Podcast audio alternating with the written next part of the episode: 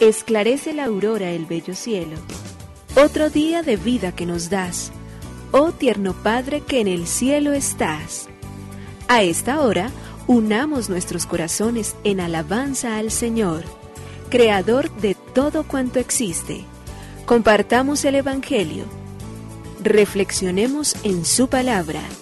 Esto es, Esclarece la Aurora, con el Padre Antonio Ramírez. Bienvenidos.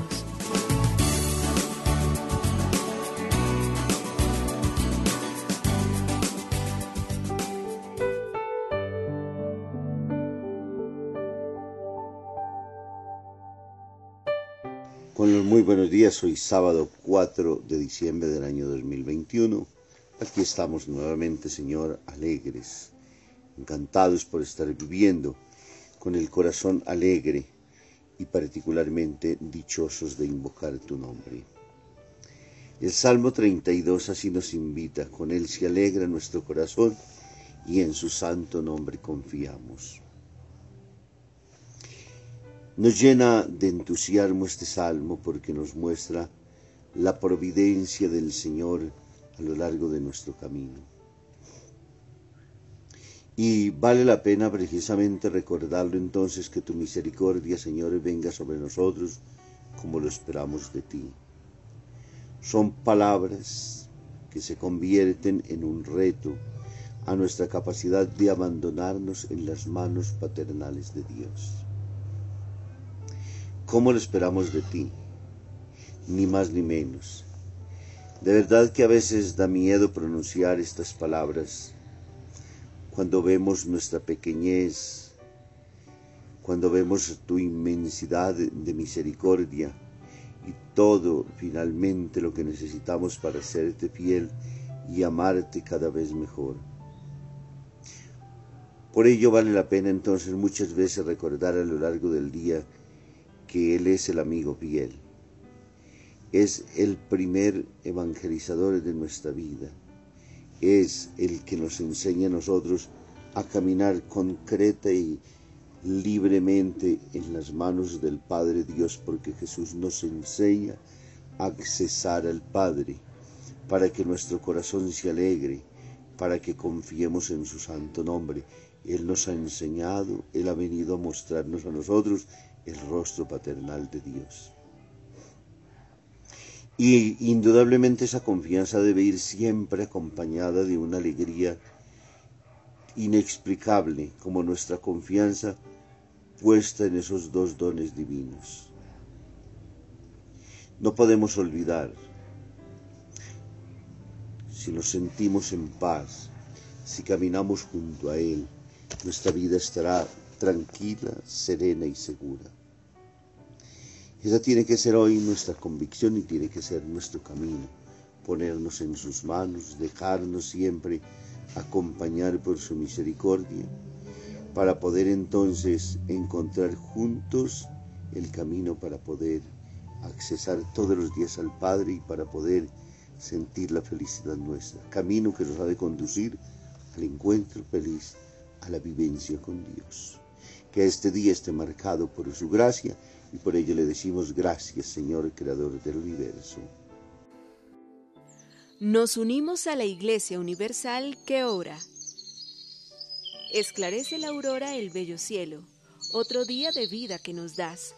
Gracias a Dios, Creador del universo, oh tierno Padre que en el cielo estás.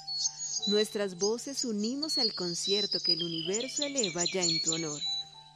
Desde la tierra al cielo más profundo, tierno Padre magnífico Hacedor, conserva nuestras almas sin pecado, a nuestro cuerpo da fuerza y salud, y nuestra mente ilumina piadoso con un rayo benéfico de luz. Por nuestra amada patria suplicamos, por la iglesia elevamos oración, por nuestros amados padres y familia, siempre dichosos los hagas tú, Señor. En tu santo nombre, comenzamos este día de vida que nos das haz que lo acabemos santamente, oh Padre nuestro que en el cielo estás.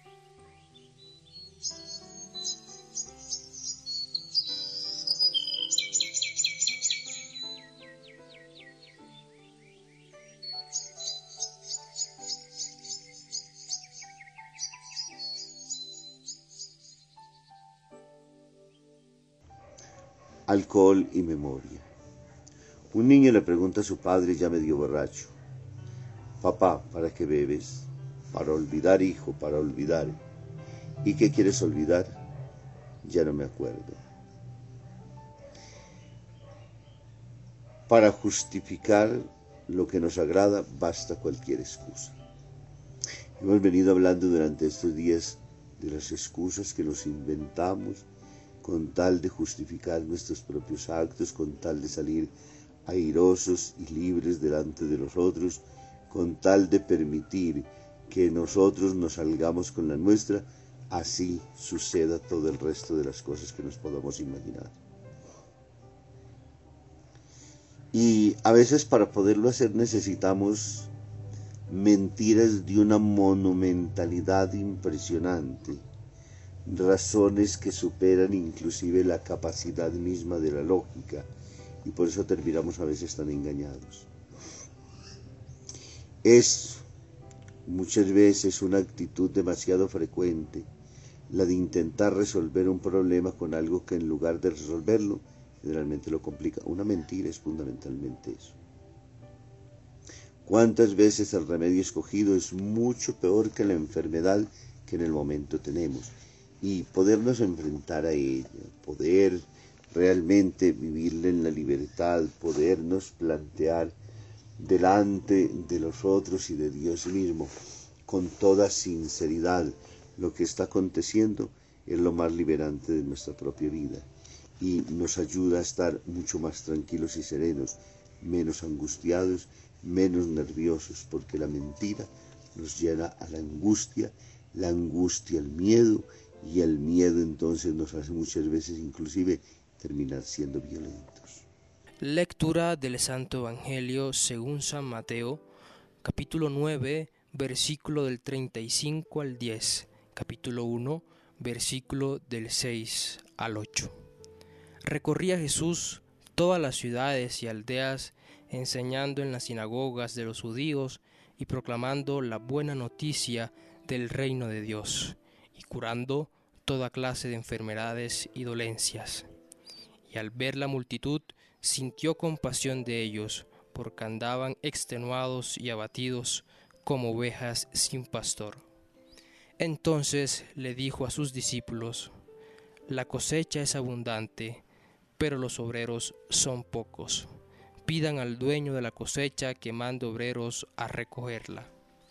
Y llamó a sus doce discípulos y les dio poder de expulsar a espíritus malignos y para curar toda clase de enfermedades y dolencias. Y les dio las siguientes instrucciones. Vayan a las ovejas extraviadas del pueblo de Israel. Vayan y proclamen que ya el reino de Dios.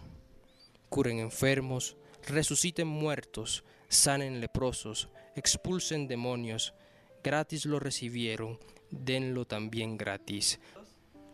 Palabra del Señor. Gloria a ti, Señor Jesús.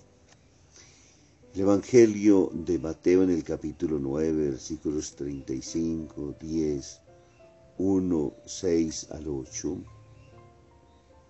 nos muestra nuevamente a Jesús recorriendo todas las ciudades y pueblos, enseñando, predicando el Evangelio al reino de Dios y particularmente conmovido ante toda dolencia y enfermedad. Y al ver todas esas multitudes se compadece de ellas, porque están como ovejas sin pastor.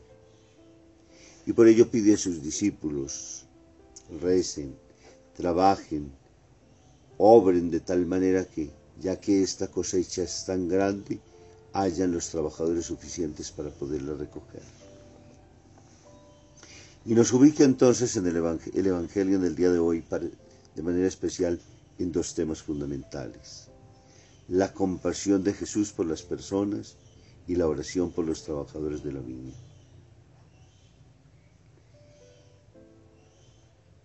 Además de ello también el envío de los discípulos a anunciar el reino de Dios. En estos tres motivos de reflexión que podríamos colocar al centro del Evangelio de hoy, estos tres hilos que nos van conduciendo a lo largo del camino nos van mostrando entonces a nosotros cómo finalmente terminan formando uno solo. Todo discípulo es enviado al mundo para realizar un trabajo, trabajo movido por la misma compasión de Jesús. No es posible encontrar un discípulo de Jesús que no está movido por la compasión.